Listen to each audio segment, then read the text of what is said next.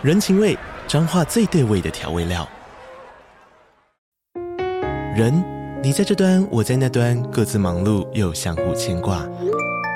情，街角的吵杂声传递温暖与思念。味，是从每一个转角飘出的乡愁。这里是彰化县政府 Pocket 节目《彰化早咖》，我是主持人内克。从彰化大小事各具特色到旅游攻略，透过轻松有趣的访谈，带着大家走进最在地的早咖。准备好了吗？彰化的故事，我们说给你听。以上为彰化县政府广告。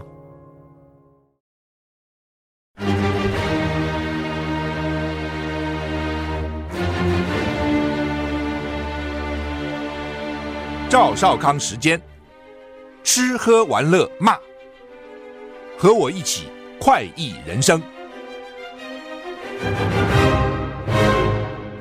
我是赵少康，欢迎来到赵少康时间的现场。台风还好，本来讲苏拉多可怕，多可怕，好像也好，大概南部严重一点，特别是屏东那一带哈，因为它一直偏南、偏南、偏南啊。但是有新台风鸿雁啊，又来了三个，三个台风加起来，苏拉台风路上。警报解除了啊！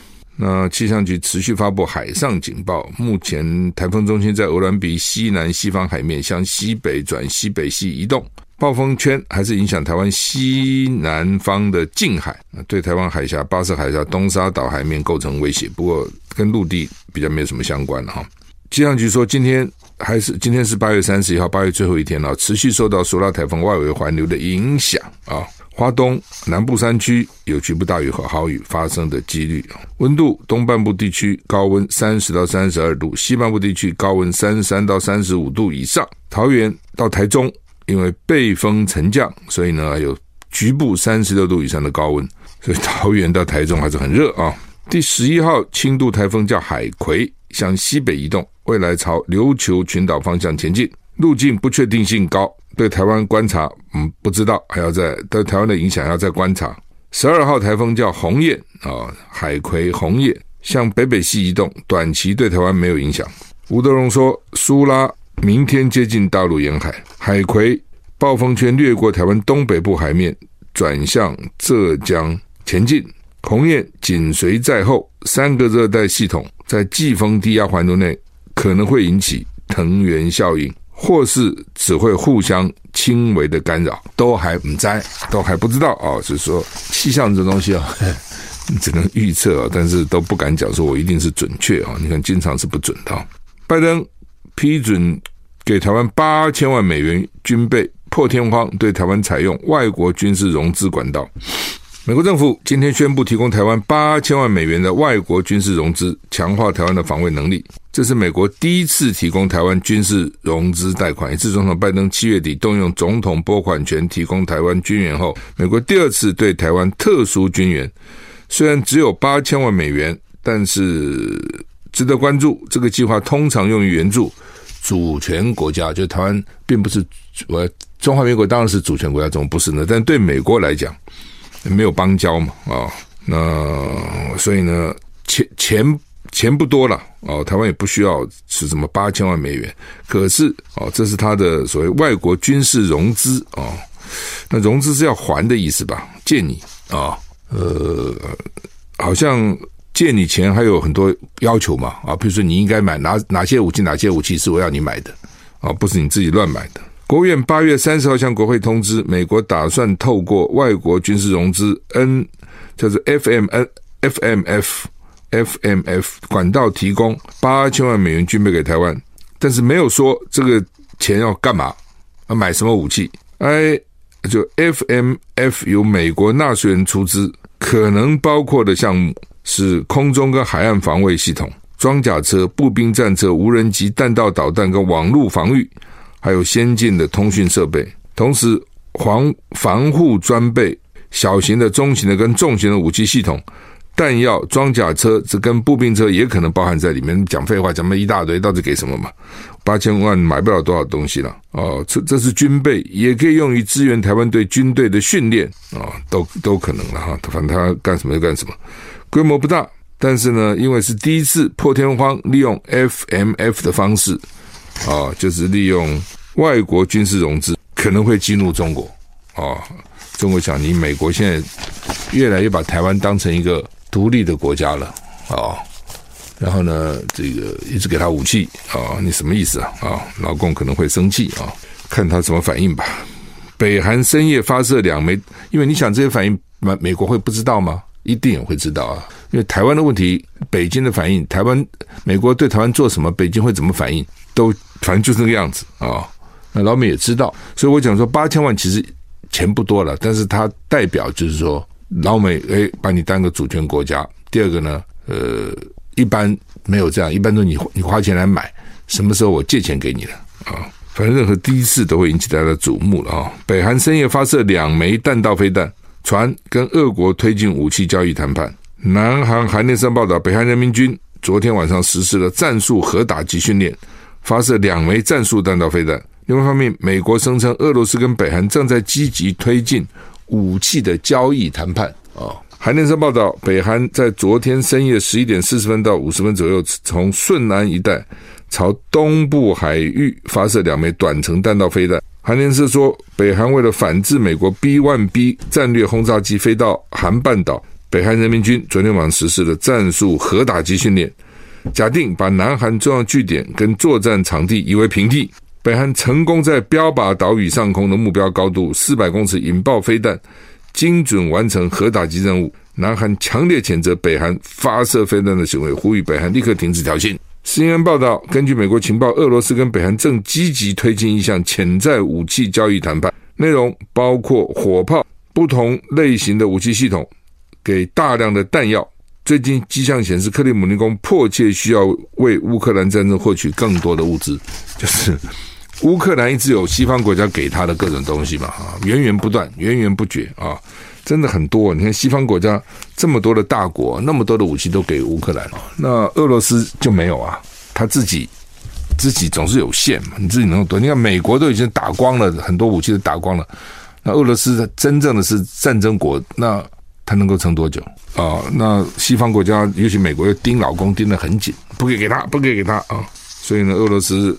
现在就找北韩，加蓬政变，军方夺夺取权力，软禁总统，结束五十五年家族统治。好像很多事情都是就是这样。好，开始的时候，一群年轻的军人啊，打着爱国主义啊，然后推翻推翻腐败的政府，或是在美国或这些列强的支持之下获得政权以后呢，就是开始他就变成另外一个集权了，独裁者。然后呢，就反正就是各种资源垄断哦，独裁权力一把抓，最后呢，大家受不了了，想办法把他干掉，然后就一个新的这个独裁者又跑出来了，好像 一直在这样重复、重复、重复。中非国家加蓬军方在大选后发动政变夺权，还是军方哈？总统阿里彭哥遭到软禁，政变领袖任命一名任命一名将军担任过渡总统。彭哥垮台，结束他们家族在加蓬长达五十五年的权利。加蓬在中非啊，中非洲国家加蓬二十六号举行总统、国会、议会选举。总统阿里彭哥寻求延续家族控制，反对派则推动变革。总统大选结果显示，阿里加蓬获胜，他是选举赢的哦，他还是有选举哦，哦，他获胜。但一群加蓬高级军官在加蓬二四电视频道中宣布已经掌权。电视台声明说，加政变领袖已经任命共和国卫队指挥官恩古马将军担任过渡总统。国际媒体报道，几百名加蓬军人把恩古马将军高高抬起，称呼欢呼他为总统，就是黄袍加身了啊！那这个人将来是过渡，是真的去依循民主的原则，到时候再办理大选，还是接的就是他自己的啊？实验报道，一名。军政府发言人在国家电视台表示，阿里彭哥正被软禁，身边是他的家人跟医生。当局将调查对于总统儿子努尔丁彭哥的指控。他跟其他六个人因为叛国罪遭到逮捕。哈，可能爸爸垮了，儿子就跟着倒霉。法新社播出一段影片，影片中的阿里彭哥在被软禁以后，要求他的朋友发声。他说他人在官邸，不知道发生什么事情。被任命为过渡总统的恩古马将军说，阿里彭克已经退休。作为普通的加蓬公民，享有公民权利啊、但是呢，他已经不是总统了，意思是这样子啊、哦。台股降跌，那个跌六十二点，这这些国家啊、因为很高压集权，所以也很容易被叛变啊。那以前也发生过，我们这些非洲国家朋友到台湾来访问，因为他们喜欢到台湾来，我们给他们很好的待遇啊，各种啊，这个送礼物啊，做西装啊等等啊。然后呢，回国在飞机上，他国家就政变了，他就不是总统了啊。这种事情发生过哈。俄罗斯关闭机场，所以造成航班延误。为什么？因为他现在被最大规模的无人机攻击。乌克兰，我昨天不讲，他买了很多无人机，跟人家订了两两万多架无人机，两万两千架无人机的康合约 contract，然后已经交了一万五千架了，这么多无人机，然后每天被摧毁四十五到五十架，对吧？一天你回我五十架，十天五百架，百天五千架，我现在已经有一万五千在手上，一万五千架无人机在手上，我可以闹得你天翻地覆。无人机这东西啊，又没有人在上面，我飞行员不会受伤，也不会死。然后呢，就骚扰你哦，搞得你也是神经紧张、哦。所以无人机在将来在战场上大有用。好，那么俄罗斯领土遭到对乌克兰发动战争以来最大规模的无人机攻击，导致机场关闭、航班延误。你自己想哈、哦，如果今天老共搞个无人机跑到中正桃园机场上面去给你这样绕绕，还是炸你一下，你觉得桃园机场会怎样？一定会关闭嘛，对不对？一定会班机一定会延误嘛。呃，必然如此。当然，你现在我派一个飞机到上海去闹他一下，可不可以？也可以啊，你去闹啊。第一个，你中途可能会被打下来嘛。第二个，你闹完他，他可能闹你更大嘛。反正现在就是这样子啊。你比如说讲那个黑海协议好了哦，本来俄罗斯同意人道为了人道，让乌克兰的粮食能够运出去，因为乌克兰在欧洲是等于是谷仓了啊。那时间到了，又延期两个月，然后到了七月，俄罗斯不延期了。为什么？当然原因很多了。其中之一也是俄罗斯人，你已经开始攻击我了。那你开始攻击我的时候，好吧，那就大家都不要有善意了。本来战争也没有什么善意了，不过是至少原来还维持一点点、一点点的空间。那我就不让你粮食出去了。其实就是这样，就你报复我，报复你们，就搞过来搞过去了哈。那最近的粮食价钱也都涨价了哈。那对穷人来讲就更惨了，对不对？你有钱人可以不吃不吃米啊，你吃面包；你也可以不吃面包，你吃别的，你吃牛排。穷人怎么办呢？哦，你穷我你不是讲台湾了哈？你讲那个全世界很多穷人是真的很穷很穷很穷的穷人，我们饭都吃不饱的。好，那么乌克兰官员指控俄罗斯连夜对基辅发发动大规模轰炸，造成至少两人死亡。就是说，我是派无人机骚扰你的机场，那你对我的首都也在那炸，还炸死我两个人了。新闻报道。礼拜三稍早，包括莫斯科在内的俄罗斯六个地区遭到攻击，是去年二月俄罗斯全面入侵乌克兰以来对俄罗斯领土进行最大规模的无人机攻击。俄罗斯官员还没有报告有人有任何人伤亡，声称所有的攻击都被我们挫败了。克里姆林宫发言人把这次攻击归咎于基辅政权持续的恐怖活动，都是他们在搞恐怖活动。报道说，俄罗斯西北部靠近爱沙尼亚边境的。普斯科夫地区因为机场遭到无人机攻击，所以他不是打莫斯科，在打边境啊。有几架运输机受损，航班停飞。在此同时，基辅高级将领表示，俄罗斯连夜向乌克兰射了二十八门飞弹，全部遭到拦截。俄罗斯对基辅发动大规模轰炸，造成两人死亡。南部城市奥德萨也受到俄罗斯火弹攻击。乌克兰总统的顾问说，这些攻击表示战争正日益向俄罗斯领领土转移。但他没有声称对这些攻击负责。此外，莫斯科声称在黑海摧毁的四艘载有特种部队的乌克兰军舰。基辅还没有评论。反正每天就都彼此在吹牛自己的战果了哦，然后都是骂对方多残暴了，当然就是这样啊。美国共和党参议院领袖麦康纳健康出状况。美国参议院共党领袖麦康纳周三八月三十号在公开场合上突然僵住不动，恍神超过三十秒。之后被护送离开，这是他一个月以来第二次出现这种状况，在公开场合突然僵住不动，然后呢迷迷糊糊、迷迷惘惘三十秒，超过旁边人说奇怪啊，他怎么都没有反应，赶快把他送走啊，大概这个意思。他八十一岁，在肯塔基州一场活动以后呢，回应记者提问，新闻不知道问什么问题，新闻画面显示麦克纳突然僵住，茫然恍神超过三十秒。没有回应记者及身旁其他人的问题。一个男性靠近他以后，他才继续开口说话。但是他要重听记者说过的问题。What's your question？再讲一次。而且只在回复两个提问，不能问太多了。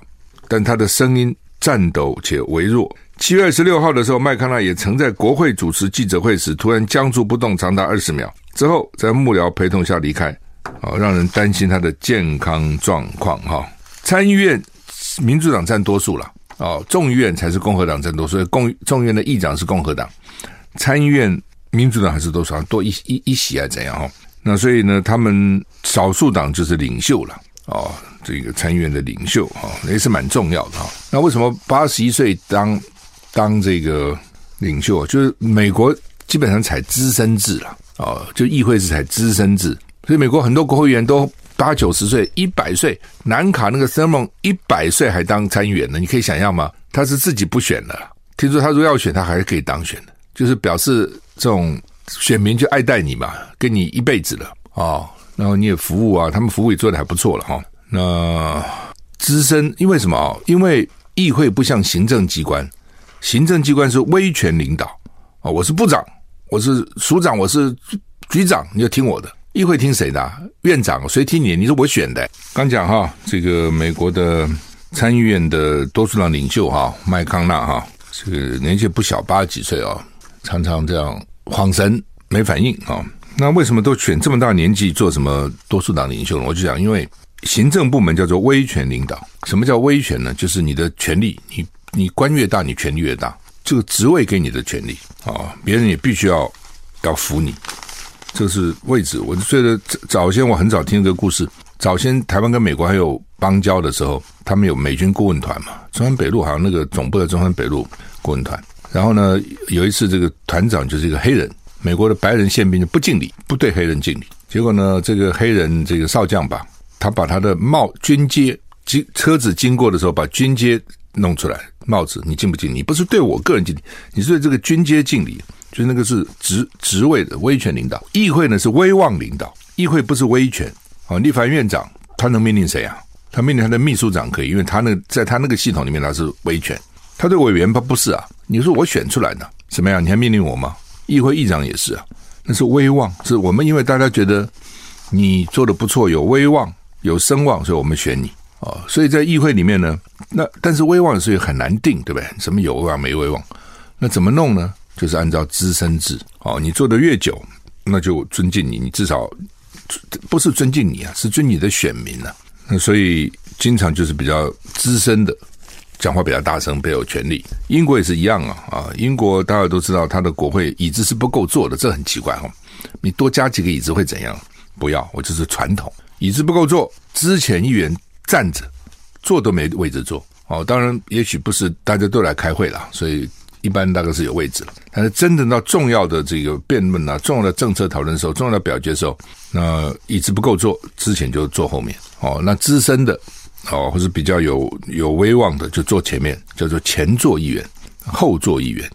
前座议员呢，在执政党来讲，大概就是部会首长；那对于在野党来讲，就将来就是影子内阁。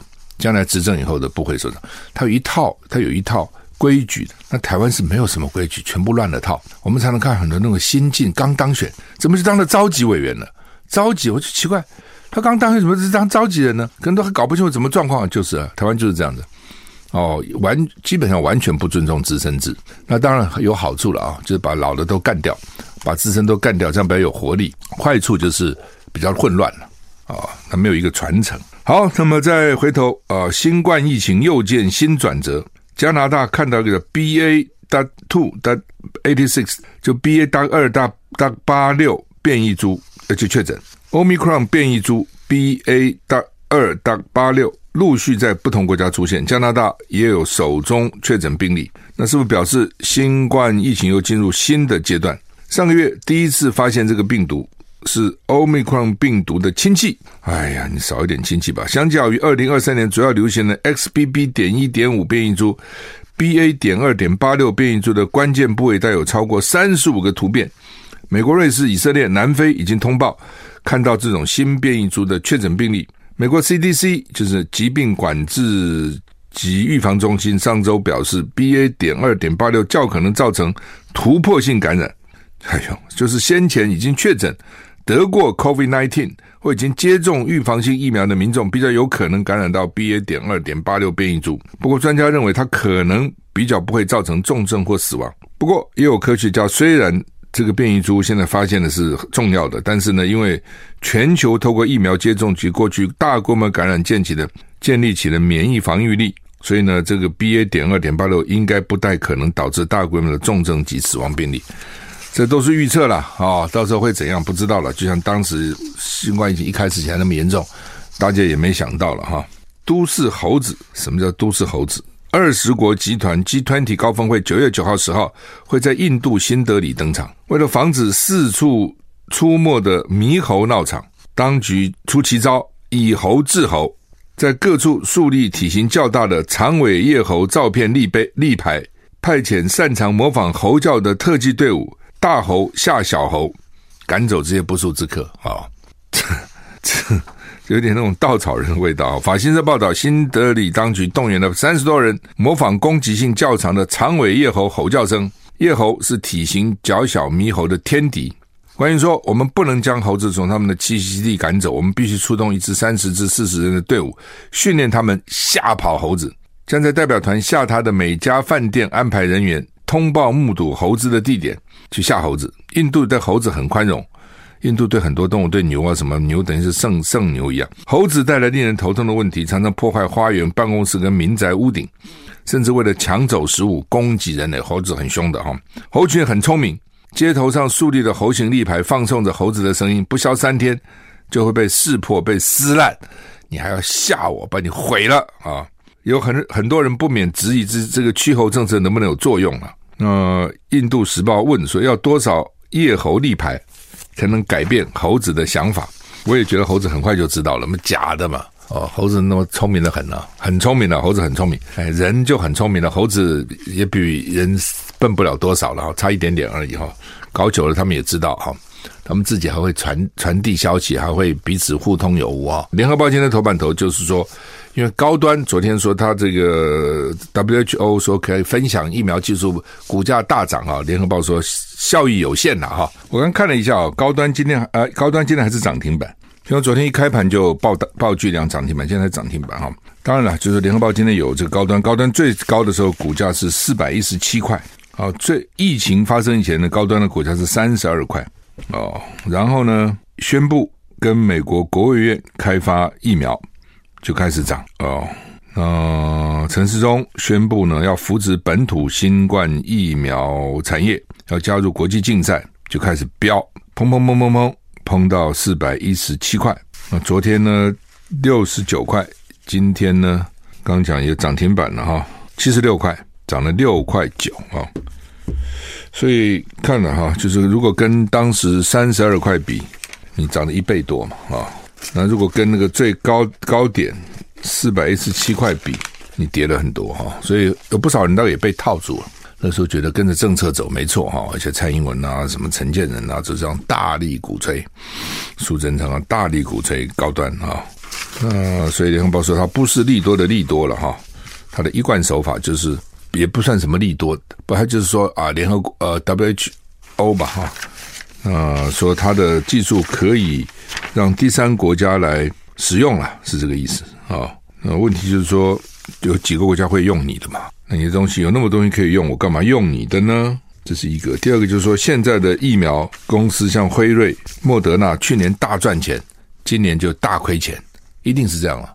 哦，去年非常赚啊，莫德纳等等，我因为认识有有人的朋友在莫德纳做事，说哇，这个光分红就分一堆，因为很赚嘛，一个小公司突然卖那么多疫苗，那今年就惨了哦，今年就 sales 就大幅下降哈，那业绩就大幅下降哦，这必然如此了哈，所以这些大厂都都情况不好了，那你高端在国际上能卖多少嘛？啊，所以联合报的标题叫高端技转遭疑。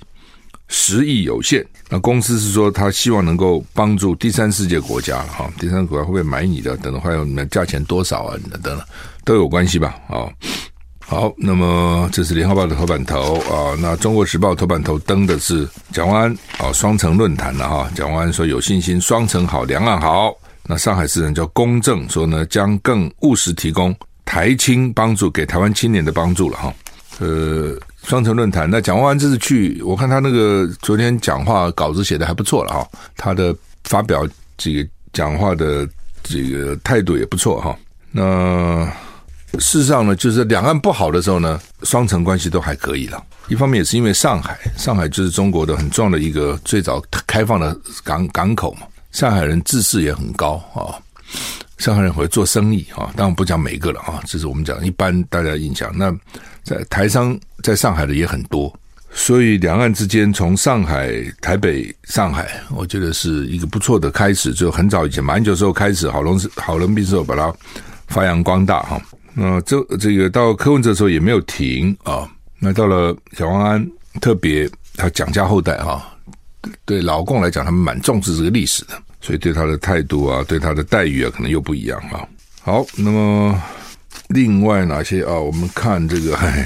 郭台铭现在一直要他们要去喝，原来是要喝咖啡，现在要喝奶茶。其实喝什么不重要了。哦，那柯文哲办公室说紧迫盯人真可怕哈。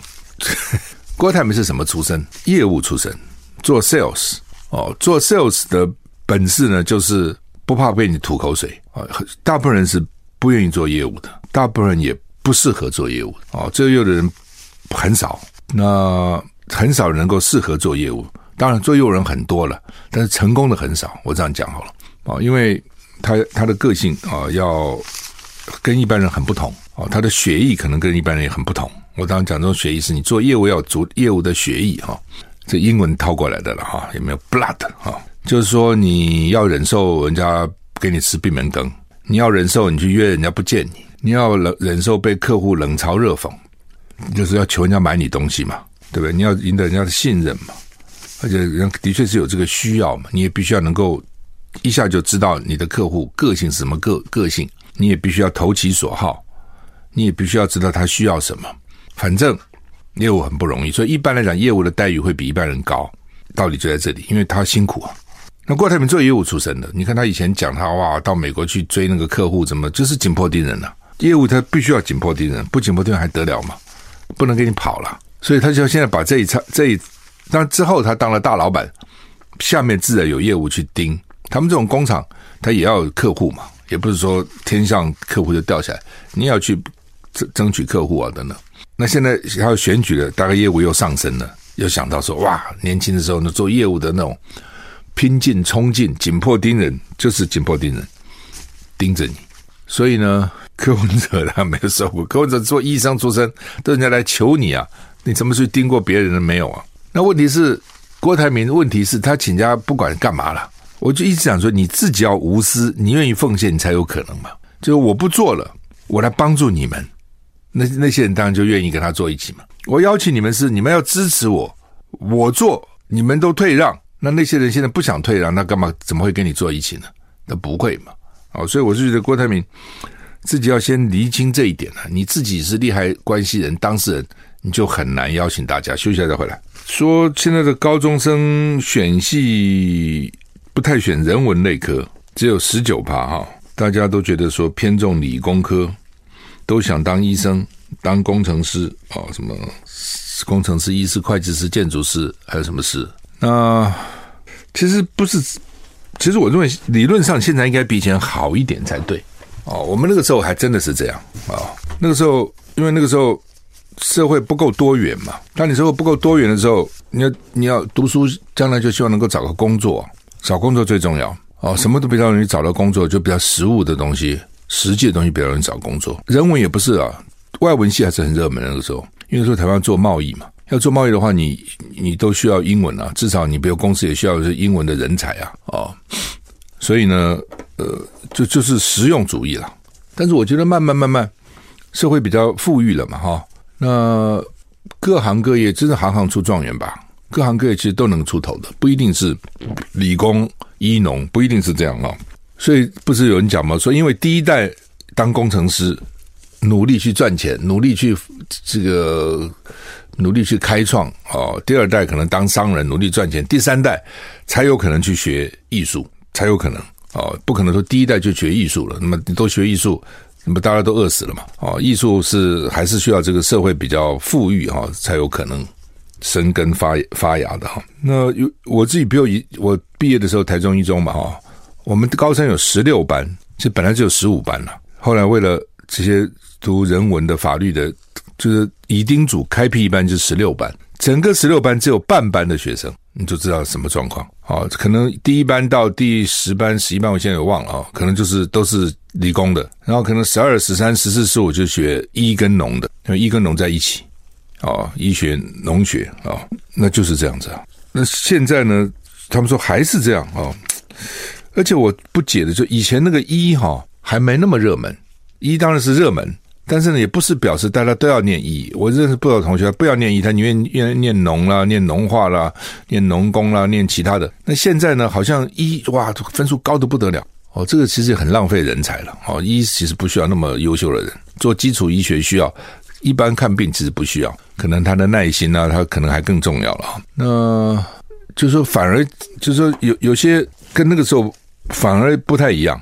所以不太一样，就是像医这种东西，反而这个。现在几乎是分数非常高，我看他们医科、牙医啊，分数都非常高哈。嗯，兽医现在分数都高了哈，主要因为大家养养养这些宠物养的比较多嘛哈。就是说，如果说一这个学生很偏废哈，都只学理工，其实不不好了。对这个社会来讲，其实并不好。你各种人都需要哦。那当然了，就是说学生嘛，尤其家长了哈，会想说我孩子的出路。你学理工的话呢，就是你只要平平。哦，你就算那个学校不是什么好学校，就算你也不是什么多伟大的理工人才，你大概找个工作都可以找到。所以台积电不原来都要什么台青交成哦，后来就说不用了，不一定要工，而且后来就说国立大学都可以了。后来又说不一定要国立大学了，私立大学也可以了。后来又说不一定要学理工了，其他也可以训练一下了。你就知道人是不够的。所以你如果学理工，就算你是很烂的学校，我讲烂就是不是那个前面的，找工作还没问题。但你学人文就是这个比较麻烦，所以你一定要很优秀，你必须要优秀，你在你这个行业里面要优秀。好，如果你真的优秀，我认为找工作也不是问题，将来成功也不是问题，因为还是跟你个性有关。假如你实在是理工很烂，你完全没兴趣，你非要去做，就算找到个工作又怎样呢？你一辈子自己也痛苦，然后你也不会有什么伟大的成就的哦。所以兴趣还是重要的哈，你自己的个性。只是说很多人从小到大也搞不清楚自己兴趣到底是什么。还是要搞清楚你的兴趣、你的性向，你做什么，你喜欢做什么哈，这都蛮重要哈。好吧，这个《中国时报》在骂郭台铭说，因为不顾红海股东的权益了哈。那当然，就《中国时报》因为蔡光旺跟郭台铭本来就有仇哈，所以呢，对郭台铭不会有什么好话了哈。只是郭台铭自己要注意了，很多时候就选举嘛，呃，有时候不能太冲动。你真的要想想，鸿海就将近百万股东哎，哦，将近百万股东，呃，真的是因为信任你才投资你哈。那当然也很好笑的，就是夏立言，国民党副主席夏立言现在到大陆去访问，在山西，好像郭台铭是山西人吧？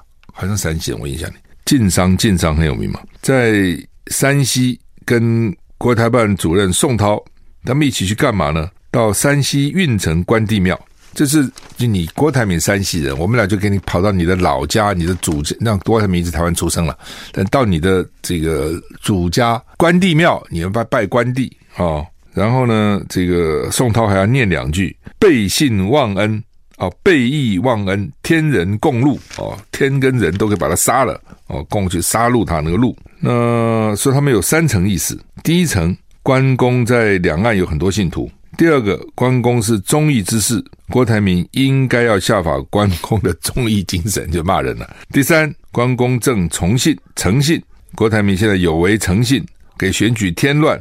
给台海和平增添变数，哇，这罪名很大。所以郭台铭后来可能会变成到时候美国也不支持他，中国也不支持他。我现在看起来是这样哦。你比如说，至少两两边如果都支持最好嘛，哦，或是说你至少一边支持一边不反对。只要两边都觉得你出来对这个台海和平、对台海没有什么帮助哈。这个也蛮麻烦的哈、哦。那当然，郭台铭现在可能已经豁出去，也不在乎了啦。哦，反正钱也有了哦，事事业也就那里了哈、反正就随便你们了。我反正要干，我就要干到底哈、哦。看起来是这样哈、哦。那么另外呢，拜《中国时报》登一个拜登被爆哈，常常说早上喊累，懒得开会，这有点麻烦哈、哦。说十点以前很少开会或主持公共活动，那是什么意思？奇怪的，老人不是很早起床？那沈富雄四点就起床哎。一大早这个活动很多的，拜登说十点以前很少活动，那而且还蛮常常私下说好累好累啊，我搞这干嘛？累死了，搞这个哈。不过呢，他当然有他的好处的，就是他比较稳了，稳重啊，稳定哈。有时候一个元首也许不能太毛躁太毛躁的时候呢，就会就会坏事哈。那拜登是因为他第一个从政见也很多，在参议会、参议院就做过副总统哈。好，我们时间到了，谢谢你的收听，再见。